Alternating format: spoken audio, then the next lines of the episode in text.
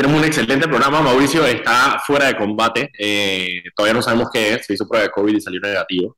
Eh, pero se siente mal. Ayer se sentía medio mal, hoy también. Así que hoy va a estar haciendo un regreso triunfal a Net Planels, a esta cabina que ahorita se va a conectar. Pero primero vamos con las menciones. Y Jimmy tiene las menciones. Adelante, Jimmy.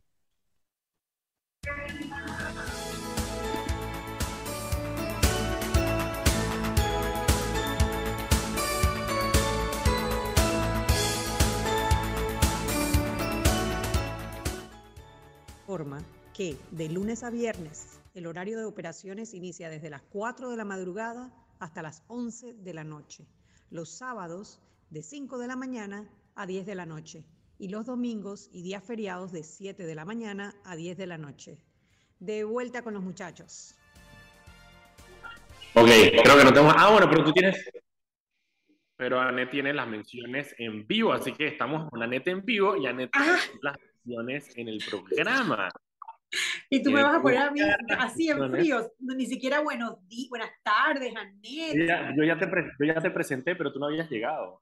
Así es la cosa. Oye, pero déjame saludar a la audiencia, que ustedes tienen todo acaparado, ya no me dejan ni saludar a, a mi gente, a mi gente linda, donde está Ernesto M y todos los que, todos los que me cuentan las sinvergüenzuras que hacen ustedes, todo el tiempo, todo el tiempo.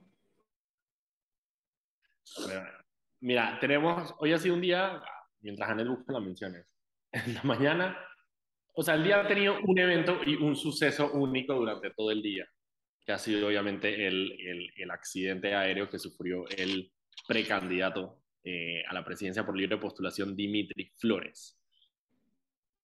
En, la mañana empezó, salió un tuit, bueno, Álvaro Alvarado creo que fue el primero que, eh, que comunicó que había habido un accidente de un helicóptero en la cordillera entre Chiriquí y Bocas del Toro. se encontraban seis pasajeros, de los cuales eh, sabía que al menos cuatro estaban, digamos, fuera de peligro, con heridas, pero fuera de peligro. Eh, después anunció entonces que se trataba que en el avión, en el helicóptero, iba el precandidato a diputado, eh, precandidato a presidente por libre postulación, Dimitri Flores. No sé si se acuerdan. En 2019, Dimitri Flores eh, estuvo cerca de llegar a la papeleta y, estar entre los tres eh, candidatos por libre postulación en la papeleta. Sin embargo, a último minuto, eh, eh, Ricardo Lombana logró meterse en vez de él. Dimitri Flores fue uno de los que iba a la cabeza casi desde el principio de la recolección de firmas y esta vez anunció que va a volver a recoger firmas. Em, entonces, después entonces salió un video de Dimitri Flores explicando lo que había sucedido, explicando que estaban eh, alrededor de 1.500 eh, metros de altura. Eh, antes de llegar entre Ceiba y Jaramillo, el, helicóptero se vino a pique y se estrellaron en un área montañosa. dijo que había personas heridas, que había personas con fracturas en las piernas, en los brazos, y de alguna manera pidió que fueran a, a, a rescatarlo. De ahí pero espérate, antes, antes, antes, déjame respirar. Tú sabes, esto es, yo me imagino que es uno de los miedos más grandes que tenemos todos, todos, al volar. O sea, yo no puedo imaginar el, sentimiento que tú tienes que tener cuando tú ves esa aeronave ir para el suelo. Eh, y, en, y en helicóptero tiene que ser peor la sensación. Yo sí, no sé, nunca he estado en un accidente, pero en avión como que planea y quizás vaya más despacito pero un helicóptero cayéndose, eso tiene que ser como un piano en el aire a la hora que se le va la sustentación. No, no, no, no, no, horrible. Yo, y por eso por ahí dices que, que un buen aterrizaje es cualquier aterrizaje del que puede salir caminando. Eh, y yo imagino que allá habrán, tratado de hacer todo lo posible, eh, pero como tú dices, llegar, caerse en un helicóptero de esa manera, digo, 1500 metros de altura es una locura. O sea, 1500 metros de altura es. Y caerse y caer en un arma montañosa aparte como esa, y contarlo. Y, salí para grabar un video para mandárselo al Alvarado. y, lograr, y lograr tomarse una foto como la que se tomó, sentado en la silla del helicóptero mirando hacia el horizonte. Eh, suena como a taquilla, ¿no? Siempre hay chance, siempre hay chance de, para la taquilla, o sea, no hay manera, pues. Entonces me risa la gente ahí diciendo, que eh, que no, lo que pasa es que cuando pasas un, un momento como ese, que tú te sientes agradecido y toda la vaina. Yo dije, el más es político, o sea, eso está, eso está en el chip, o sea, tú, cualquier situación, todo lo que pase, eh, de alguna manera parte de tu naturaleza es tratar de, de, usar eso. De hecho, logró que saliera en BBC News. Eh, el British Broadcasting Company, que es el, el, canal eh, de televisión más importante estatal en Inglaterra, sacó una noticia al respecto. Obviamente digo porque es atractivo, ¿no? Un político que pide ayuda por medio de eh, videos después de haber sufrido un, ataque en helicóptero, eh, un, un, estrellón en helicóptero. Después, Dimitri Flores, el, director de la Aeronáutica Civil, Gustavo Pérez, eh, anunció que tenían conocimiento, obviamente, que se había dado el accidente y que estaban enviando, que se iban a enviar una unidad de rescate. El Senans compartió fotos de los helicópteros yendo, obviamente, saliendo de ahí para ir a rescatarlos. Después salió un video de Dimitri Flores de alguna manera quejándose, diciendo que los helicópteros estaban llegando cerca de donde él estaba, eh, pero que no habían podido llegar. Y es verdad, obviamente era una selva bastante tupida, no podían bajar los helicópteros. Eh, lograron tirarles comida. no, no fue muy descriptivo, pero dijo que un helicóptero eh, civil les había tirado comidas del aire. Oh, wow. No se habían logrado, de alguna manera, estar ahí un rato. Y de ahí vino eh, una, la Cruz, una persona de la Cruz Roja junto a un ayudante civil de la comarca eh, Nuevo llegaron al área donde estaba Y de ahí dio un discurso político de, de, cómo están nuestros estamentos de seguridad, que llevan cuatro horas ahí, que primero llegaron obviamente personas locales y que había mucho trabajo por hacer en Panamá y toda la vaina. ¿Y qué él lo va a hacer? Él lo va a hacer? Juanet, y busca, le faltó nada más apoyarme con tu firma, pero todavía no estamos en recolección, hasta el 15 de agosto. Entonces, si, se hubiera terminado la semana que viene, el cuento hubiera sido un poco diferente, pero no lo logró.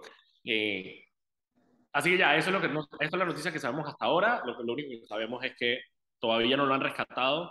Él estaba caminando junto a otras personas, ya llegó policía, ya llegó eh, eh, guardabosques, y, otro personal que ya llegó como que a estar con ellos y a tratar de mirar a ver una salida para poder sacarlos de ahí. Me imagino también como hay gente herida no pueden hacer el trayecto a pie, así que tan, tengo entendido que están en eso. Álvaro Alvarado se ha convertido en su en su, en su, en su principal Alvarado News Network, ANN, Alvarado News Network. Saludos a Álvaro, si estás en sintonía. Saludos a Álvaro, que tuvo la exclusiva, tuvo la exclusiva y la mantiene. Está bien, está bien. El man estaba donde tenía que estar. Ese es su trabajo.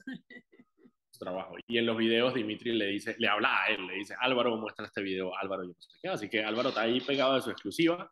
Así que bien, bien, por Álvaro, bien por Álvaro, bien por Álvaro. ¿Será que lo están consintiendo a ver si, si los apoya con la firma o con el, la promoción? ¿Quién sabe? Esas cosas nunca son de gratis. Sí, bueno, bueno, y Álvaro también ya no, Álvaro está haciendo su trabajo, ese es el trabajo de Álvaro, eso sí, y lo hace muy bien.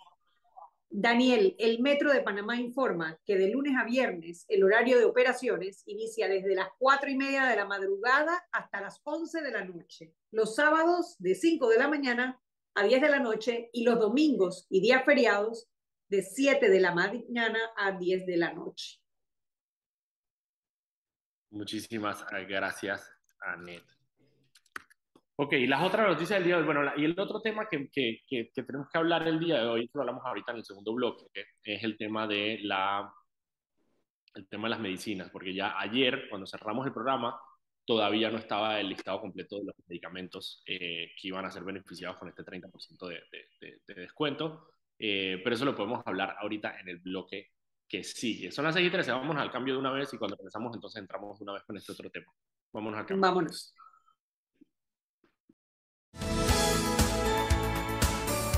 Y estamos de vuelta aquí en su programa Sal y Pimienta, un programa para gente enfocada con criterio. Y es enfocada porque estoy hoy yo, Daniel Opera, de Foco Panamá, para entretenerlos, informarlos a las 6, a las 7 de la noche, todos los días. Recuerden que pueden seguirnos en Foco Panamá en Instagram, Twitter, Facebook y TikTok. Y también pueden seguir, eh, ver este programa en el canal de YouTube de Radio Panamá. Y mañana lo van a encontrar en Spotify también para que lo puedan escuchar como un podcast. Hoy estoy con Annette, la hija pródiga que regresa al programa. Que su nombre todavía, su nombre todavía tiene el intro, así que...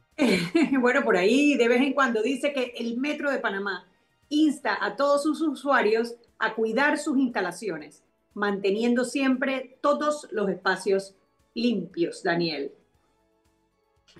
Muchísimas gracias. Bueno, el metro, de hecho, hoy, eh, ahorita que nosotros vimos lo de los horarios del metro, ellos sí anunciaron que hoy van a estar operando hasta las 10 de la noche, porque tienen que hacer un mantenimiento en una de las líneas. Eh, también anunciaron que estaban coordinando con mi bus precisamente para dar apoyo eh, en los horarios en los que no va a estar operando, pero sí vale la pena aclarar que hoy van a estar hasta las 10 de la noche, no hasta las 11 como normalmente lo están. hay varias cosas pasando. Antes, ¿ah? ¿Te imaginas que llegas y que a las 10 y cuarto y chau, chau? no hay. Bueno, precisamente, pero por eso, o sea, ellos con las rutas en mi bus van a estar afuera de la estación para que no te quedes sin llegar a tu casa. Y usted se enteró por sal y pimienta. Sal y. Hoy el metro hasta las 10 de la noche, no hasta las 11 de la noche. Mira, una de las cosas que están pasando, ahora, ahora mismo está pasando, es, antes de entrar en el tema de hay una concentración partidista afuera de la sede del PRD. Em, no, hay mucha información al respecto, más allá de que se trata de una convocatoria que hicieron un grupo de partidistas, de gente del partido PRD, a manifestarse afuera de la sede del PRD a favor del gobierno, de alguna manera apoyando al gobierno. Lo cual me deja muchas preguntas. Eh, una, sí es cierto que durante todo este proceso que ha tenido el gobierno con el tema de la mesa del diálogo, el apoyo partidista ha sido poco. De hecho, o sea, los, los voceros que han salido a hablar, a explicar y todo, son los del Ejecutivo, que son los funcionarios. Eh, ha salido el de eh, Omar Ahumada de Pasaportes, que es uno de los, de los, de, los, voceros del gobierno, ha sido Omar Montilla, que también es uno de los voceros del gobierno, ha salido Mira Ruiz, que también es uno de los voceros. No ha habido voceros de la Asamblea y tampoco ha habido voceros de figuras prominentes que tiene el PRD que no están en, digamos, un cargo eh, notorio. Y lo único que hubo fue que la semana pasada el PRD lanzó un comunicado bastante escueto, simplemente diciendo lo mismo, apoyamos al gobierno en este proceso y haciendo un llamado al diálogo y, y a, a la mesa de diálogo a producir los cambios que se necesitan.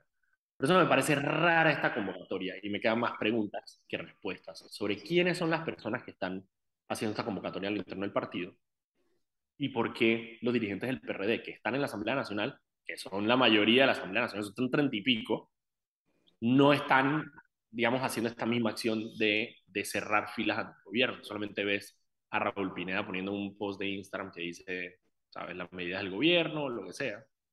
Pero la, y la pregunta la he hecho en otros, en otros casos aquí en el programa, que es, si, yo, si a mí se me está prendiendo el país, en diferentes lugares del país, y yo tengo en la Asamblea Nacional 30 operadores políticos de mi partido, lo lógico sería agarrar esos operadores políticos que son de esas regiones y ponerlos a trabajar y decirle a Luis Cruz, el diputado del, del, del 9-1 en Veraguas, mira, anda a hablar allá con los dirigentes de allá para ver qué podemos solucionar.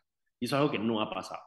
Em, pero sí, entonces ahora vemos este evento de apoyo al gobierno y no entiendo por qué ahora, por qué sienten la necesidad de apoyar al gobierno, en qué específicamente es el tema de la medicina, es el tema de la mesa del diálogo, el tema del subsidio, o sea, qué es lo que están haciendo para apoyar al gobierno. Eso me queda, no sé todo. Es que si tú sumas esa, esa incógnita al hecho de que el partido de gobierno empezó a gobernar, primero un control absoluto de la Asamblea Nacional, con 35 diputados electos de su propio partido, más 5 o 6 creo que son de Molirena, que es el partido aliado de ellos.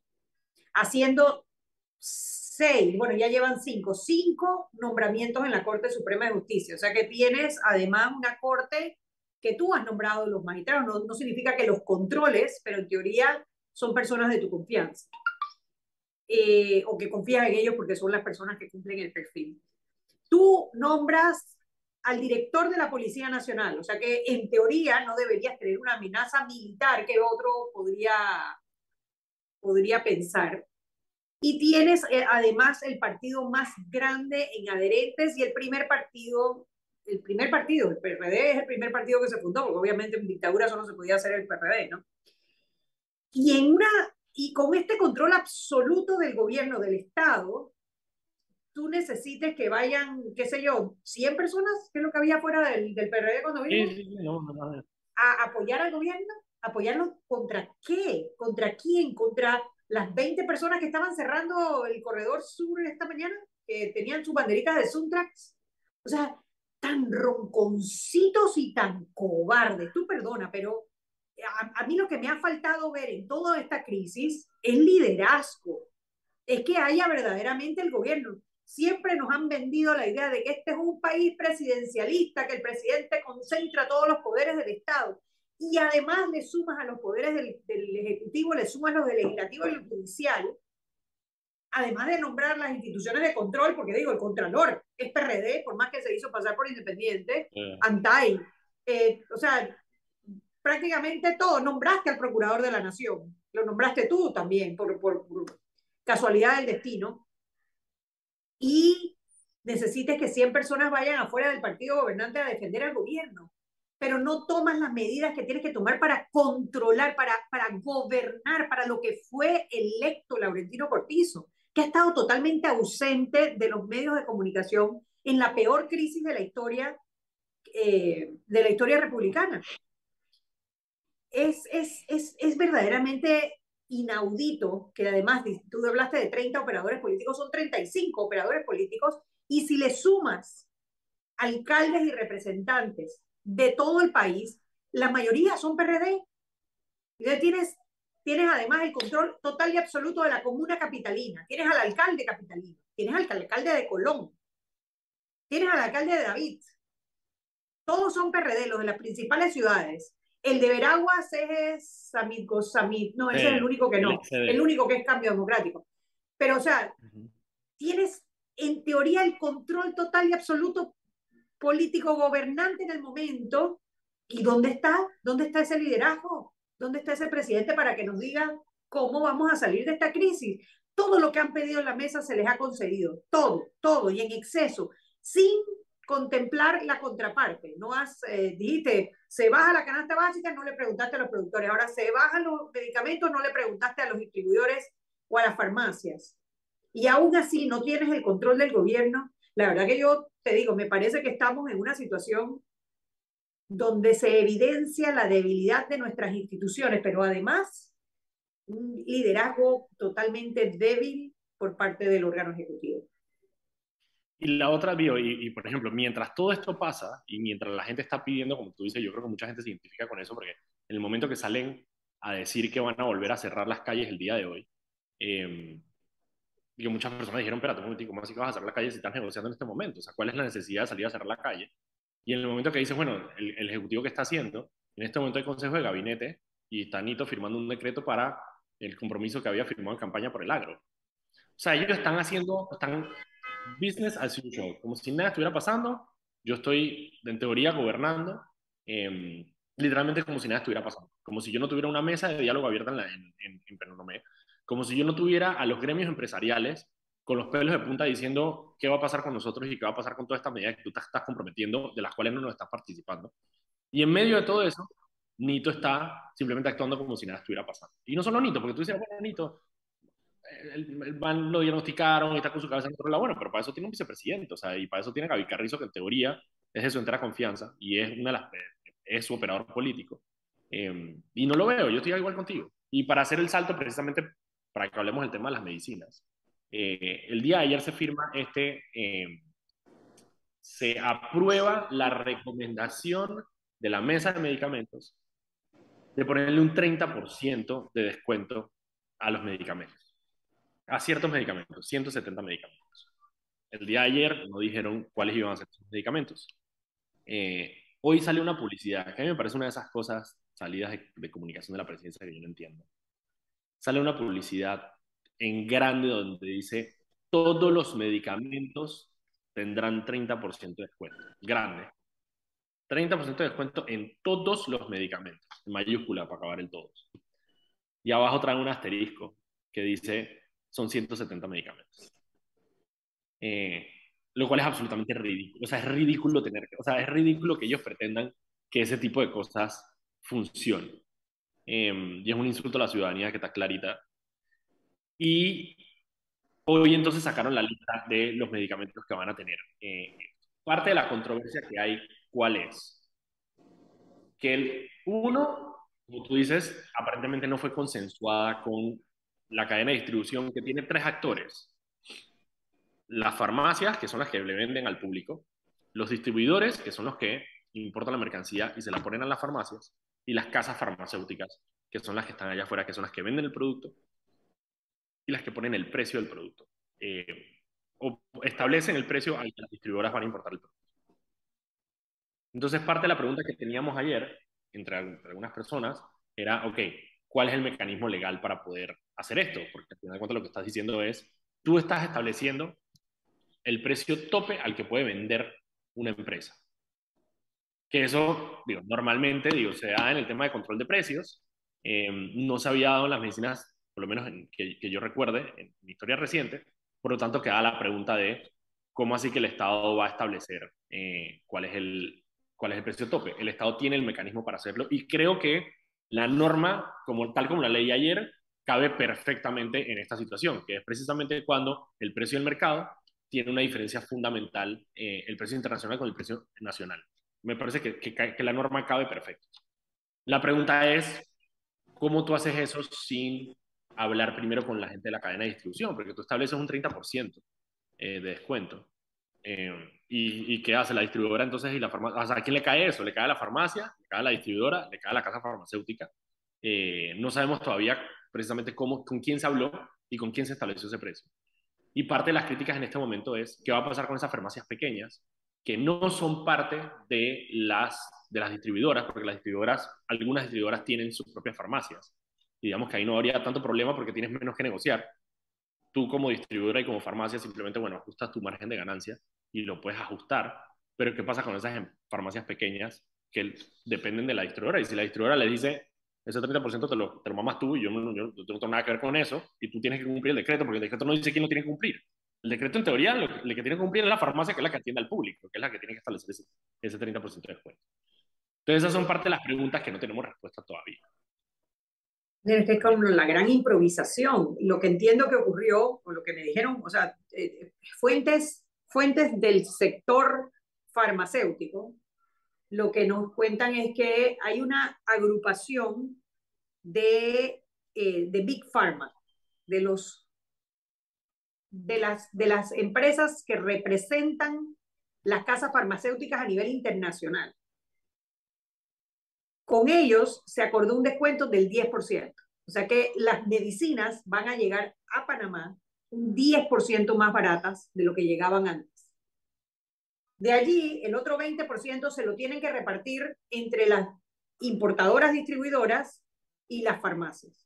¿Cuánto cada una? El gobierno se desentiende, pero el precio al consumidor final tiene que rebajar el 30% y después que le rebajas el 30%, tienes que rebajarle un 20% adicional a los jubilados y pensionados por la ley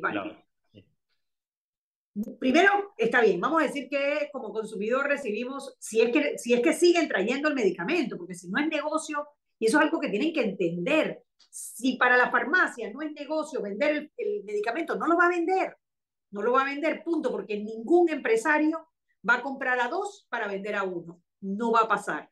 No va a pasar en esta vida, no va a pasar en la próxima. Entonces, primero hay que ver qué medicamentos se siguen vendiendo, y segundo, no está resolviendo el problema de fondo, porque la diferencia en Panamá del precio de los medicamentos con países vecinos, con España, con, con, y con otros, que a veces tú, te mandan una foto de Colombia, te mandan una foto de Guatemala o de España, y tú ves que la diferencia no es el 30%, es muchísimo más del 30%. Para poder resolverlo no pueden decir que no, descuéntale el 80%, eso no funciona así. Tienes, tienes que determinar por qué las casas farmacéuticas internacionales, las Big Pharma, le venden más caro a Panamá de lo que le venden a Colombia. O sea, primero tienes que determinar que es así, que es lo que sospechamos, y si es así, ¿por qué es así? Y si están vendiendo muchísimo más caro, ese 10% que le sacaste no es nada. Vamos a tener igual diferencias con el resto de los países en los precios de los medicamentos. Otro problema es que en Panamá acabaron totalmente con la industria, las fábricas locales de medicamentos. Cuando ocurrió la tragedia del dietilenglicol, que fue total responsabilidad de la Caja del Seguro Social, no de las fábricas locales, porque fue un problema de una importación mal hecha de un producto que, era veneno y ellos mismos, ellos, la Caja del Seguro Social, lo puso en los medicamentos que en ese momento fabricaba y se lo vendió al público y hubo muchísimos muertos, personas que todavía hoy en día están pasando graves problemas de salud por el envenenamiento masivo. Bueno, a raíz de esa gran tragedia, lo que vino no fue, no fue bueno tampoco. Pues cerraste el laboratorio de la Caja del Seguro Social, amén. Pero endurecieron de tal manera los controles a las, a las fábricas locales que todas han ido cerrando. Entonces, las eh, fábricas internacionales, al no tener competencia local, aumentaron los precios localmente. Entonces, tenemos que atender el problema de manera integral. Todos queremos medicamentos más baratos, pero no queremos medicamentos más baratos a costa de destruir la cadena de valor, a costa de destruir las medianas y pequeñas farmacias, a, costa de, a costa de que nos quedemos sin medicinas. No es a costa de eso. Es atender el problema de raíz, el abrir para que se puedan traer medicinas de más partes del mundo, medicinas que tengan la bioequivalencia, flexibilizar los registros. Cuando tú tienes un registro de mercados como el americano y el europeo, que tienen altos controles, el, eh, nuestra farmacia de drogas no va a ser mejor que ellos. Acepta el, el, certificado del FDA, acepta el certificado del EMA y aumentas la cantidad de medicamentos que pueden llegar, aumentas la cantidad de personas que pueden importarlo y en un mercado donde hay más oferta, el precio baja, es economía 001, básico. Entonces, le tiran esta curita del 30%, ahí a lo que sea, 10% afuera y 20%, miren a ver cómo ustedes se lo, se lo, sin hacer análisis, sin hacer estudios y sin abordar el problema real. No, la verdad que esto parece, esto parece una pesadilla o parece una película, pero de las malas, porque lamentablemente la salud de los panameños es la que está en juego con esta solución que han propuesto unilateralmente. Sí, y eso extendido, y por eso te digo, o sea, y parte de lo que yo entiendo eh, a la, a la a, digamos, a los grupos empresariales que están un poco asustados por esto es, es por eso, es porque si tú estás dispuesto a no hacer los cambios que tienes que hacer para poder mejorar las condiciones del mercado, em, y en vez de eso prefieres simplemente eh, poner una caurita por seis meses prorrogables, que como tú dices, al final de cuentas, si el mayor actor o el actor más pernicioso de toda esta cadena es la casa farmacéutica, que es la que pone el precio de entrada a Panamá y lo pone ya considerablemente más alto que en otros países. Em, que la casa farmacéutica obviamente no tiene por qué explicarte nada, que esa es parte del problema. O sea, ellos son tan grandes que no tienen por qué explicar absolutamente nada. O sea, el distribuidor está aquí, yo entiendo, y la farmacia está aquí, dije, peleando y pelechando. No sé, la casa farmacéutica está ya abaniqueando diciendo, dije, bueno, si no quieres mi producto no te lo importo y ya, o sea, no te lo mando. O sea, Para que tengas una idea, pueden borrar Panamá, borrar todas las ventas de Panamá, dicen, no vamos a venderle más a Panamá, y en las ventas regionales no lo van ni a sentir. El gerente regional no se va a dar ni cuenta, porque a veces se nos olvida que, porque pensamos que Panamá es este gran país importante, somos 4 millones. ¿Cuántos son en Colombia, Daniel? 80. ¿Cuántos? 50 millones. 50. o sea, no somos ni la décima parte del vecino. Los ticos son un millón más que nosotros y son chiquitos. Ahora México, Chile, Argentina, empiecen a sumar. O sea, para ellos, venderle o no venderle a Panamá es irrelevante totalmente. Entonces nosotros tenemos que ver o nos asociamos con otros países para hacer compras internacionales en conjunto y poder negociar un mejor precio. Fortalecemos fábricas locales que puedan mantenerlos honestos a, los, a, los, a, a la Big Pharma, de que pongan los precios reales según el mercado, o simplemente seguiremos teniendo medicamentos caros o peor, no los tendremos, que es más grave todavía. Ya son las 6 y 36, vámonos a un cambio y cuando regresemos seguimos conversando porque todavía hay varios temas, vamos a hablar de la reunión de la concertación nacional hoy en la mañana, así que vámonos al cambio y regresamos.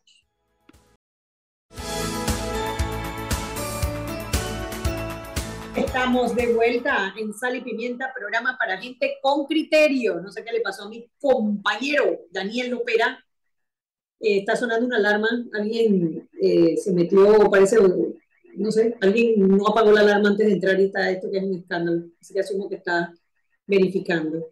Pero bueno, estábamos hablando en el bloque pasado sobre el tema de los medicamentos y la rebaja que le están, eh, están forzando del 30% a una lista de 170 medicamentos. Tengo que decir que es una lista amplia, tiene de todo, tiene medicamentos de uso común como el acetaminofén o tiene medicamentos de temas cardíacos, eh, La lista es bien, bien variada. Estábamos diciendo cómo esto había sido sin la participación de, de los sectores que tienen que ver con farmacia, los importadores, los distribuidores de la farmacia, y que es un tema que no es a largo plazo, porque no estamos resolviendo los problemas de raíz, estamos es, atacando el síntoma, que tenemos que ver cómo hacemos para como país, que somos un país de poco, de, de un mercado muy pequeño, un mercado de 4 millones de habitantes apenas, que cuando lo comparamos con Latinoamérica no somos nadie, y eh, tratar de ver cuáles son esas desviaciones que hay del mercado que están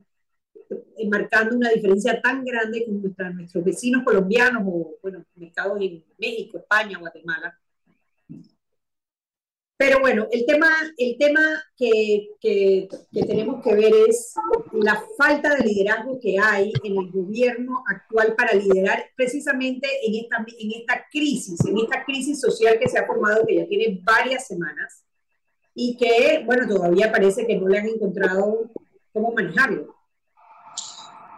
Mira, el otro tema que tenía Net, y en eso yo creo que tú nos puedes expandir un poco más, es que ya se entregó por lo menos al Ejecutivo la lista de 11 candidatos a magistrado de la Corte Suprema de Justicia, eh, que tiene cambio, bueno, sale ahorita en diciembre nuestro querido amigo eh, Ayuprado.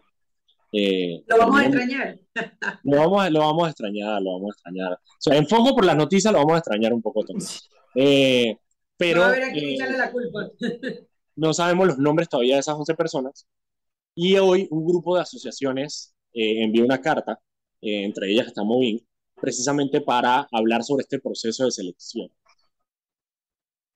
Ok. Sí, solamente, eh, solamente lo único que sabemos es que no se han entregado los 11. Los, no sabemos cuáles son los 11.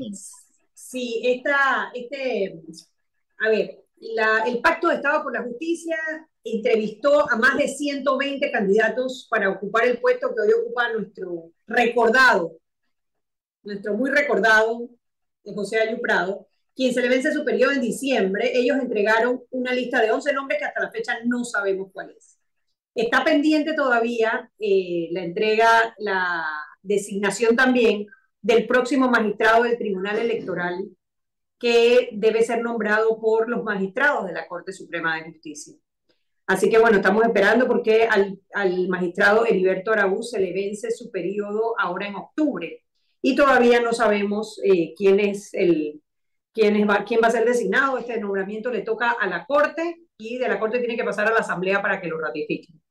Es un nombramiento muy importante. Recuerden que son los tres magistrados de la Corte de la, del Tribunal Electoral a donde terminan todas, todas las impugnaciones y todos los casos eh, que tienen que ver con materia electoral quizás ahora para recordarles el más importante es el que está llevando el Partido Cambio Democrático en la expulsión y revocatoria de mandato de 15 diputados liderados por Yanivel Ábrego por traición al partido.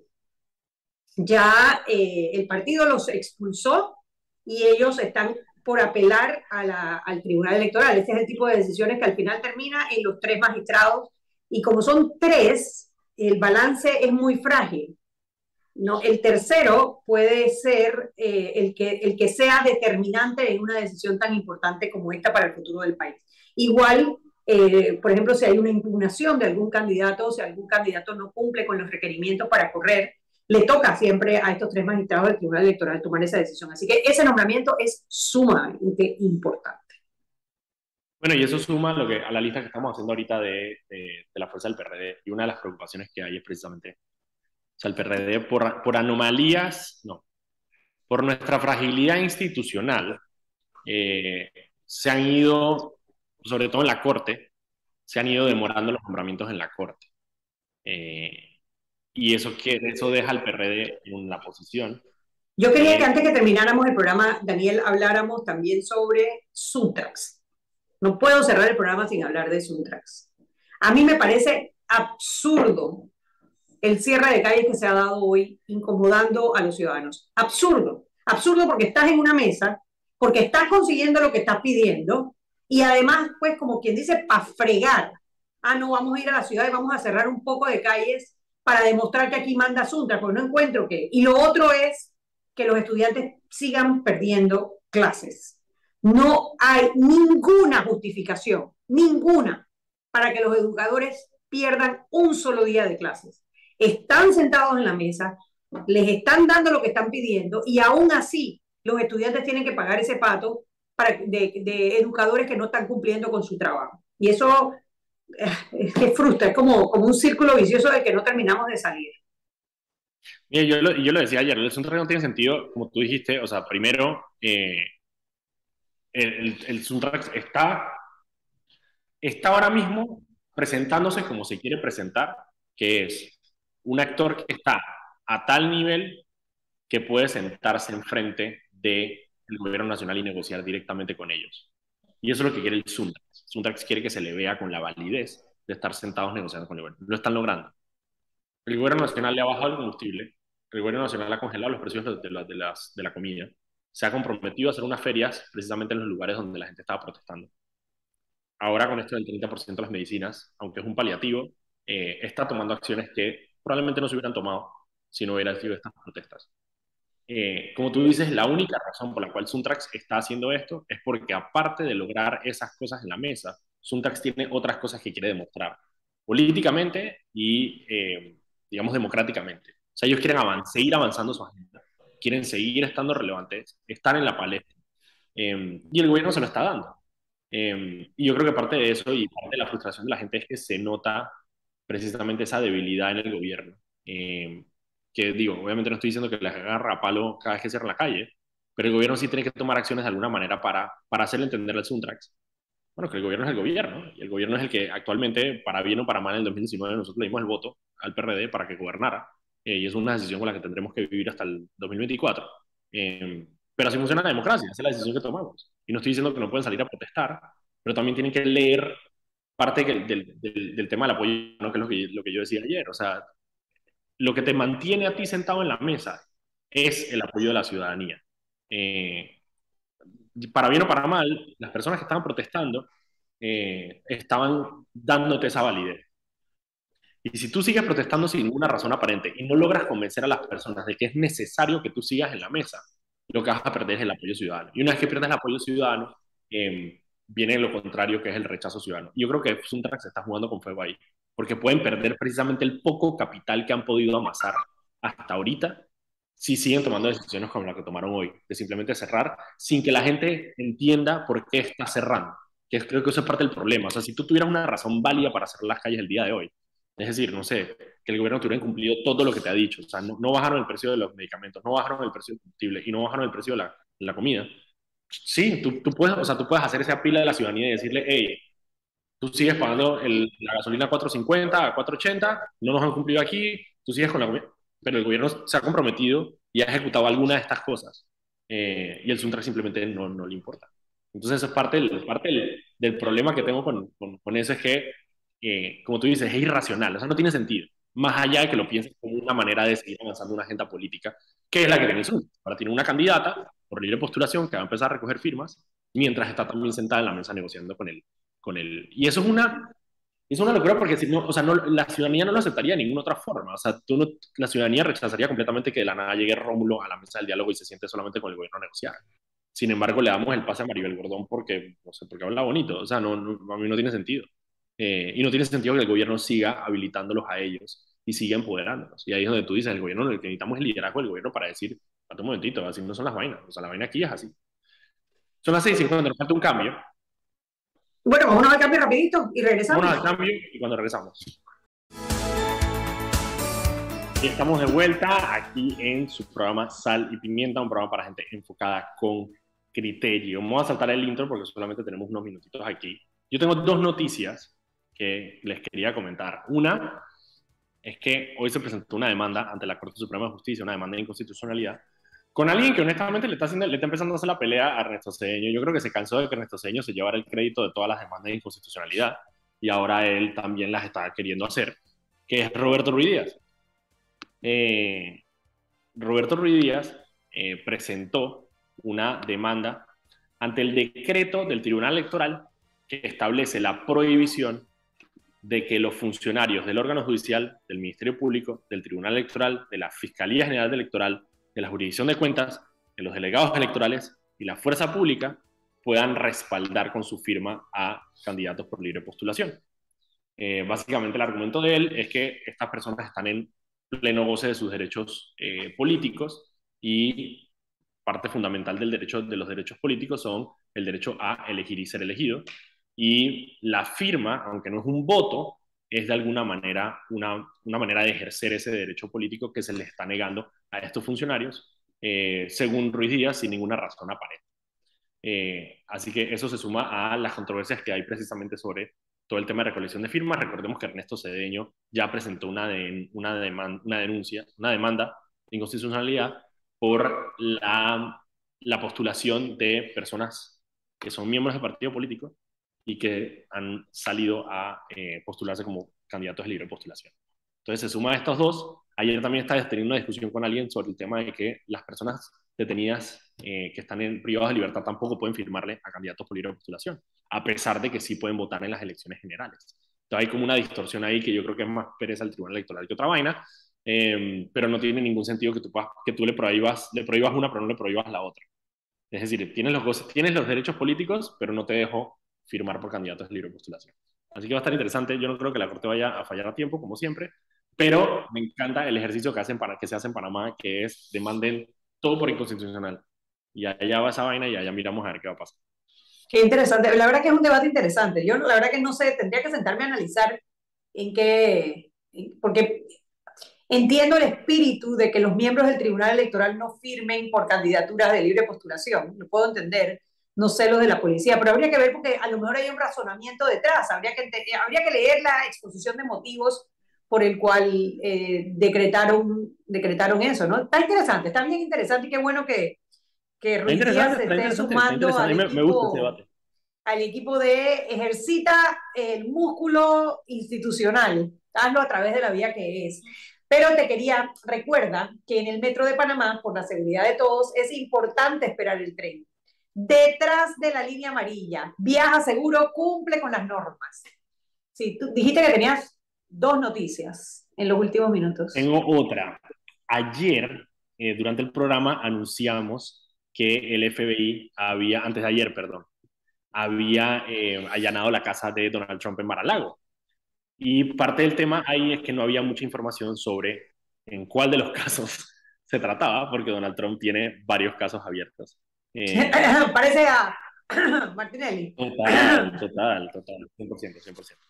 Pero ya establecieron cuál es el, el caso por el cual se le hizo el allanamiento. Y resulta que, y esto es poético, Donald Trump en la campaña del 2016 estuvo la controversia de que el FBI estaba investigando a Hillary Clinton por el hecho de haber borrado unos emails eh, que se lo habían pedido como parte de, una, de, una, de un proceso que se seguía no tenía nada que ver con ella, pero ella tenía que producir esos emails y ella eh, borró los emails.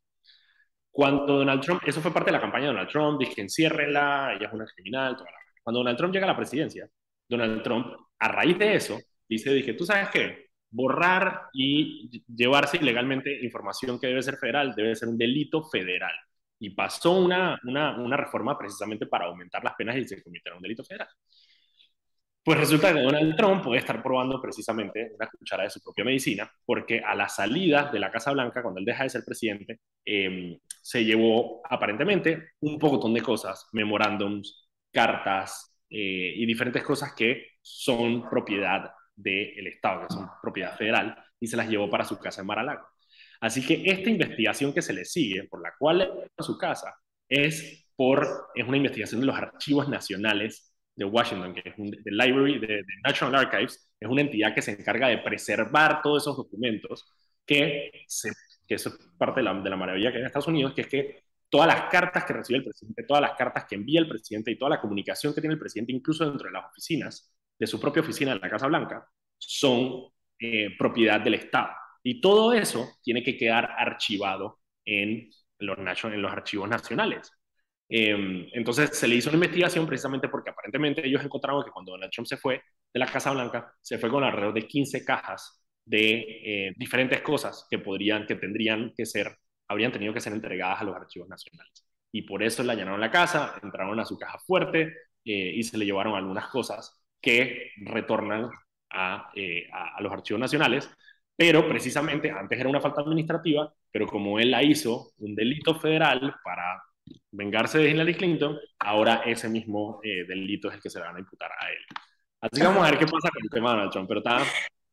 Eso está bien interesante porque pareciera el hermano gemelo del que tenemos eh, nosotros aquí local, el hermano gemelo, que tanto habló de evasión fiscal y tanto apuntó al evasor y al evasor y la 12 de octubre, etcétera, y míralo ahora, investigado por un caso de, y no solamente localmente, producto de una nota enviada por el FBI, es investigado hoy por evasión fiscal sus supermercados y bueno, él a nivel personal. La verdad que, bueno, Dios no castiga palo sino lengua y parece que palo es lo que le viene. Son las 6 y 59, Daniel, nos vamos. Son las 7 de la noche. Nos vamos, nos vemos mañana a las 6 de la tarde. Muchísimas gracias a Ned por regresar acá a Sal y Pimienta, que siempre tiene las puertas abiertas, obviamente. Este Muchas gracias. Así que puede venir más seguido. De hecho, sí, ven más seguido. Y trae a Mariela, sácala, de la, sácala de la cueva donde esté y te la traes para acá. Voy a sacar a Mariela a la cueva y la traigo, lo prometo. Chao. Nos vemos mañana. Hasta luego. Chao, chao.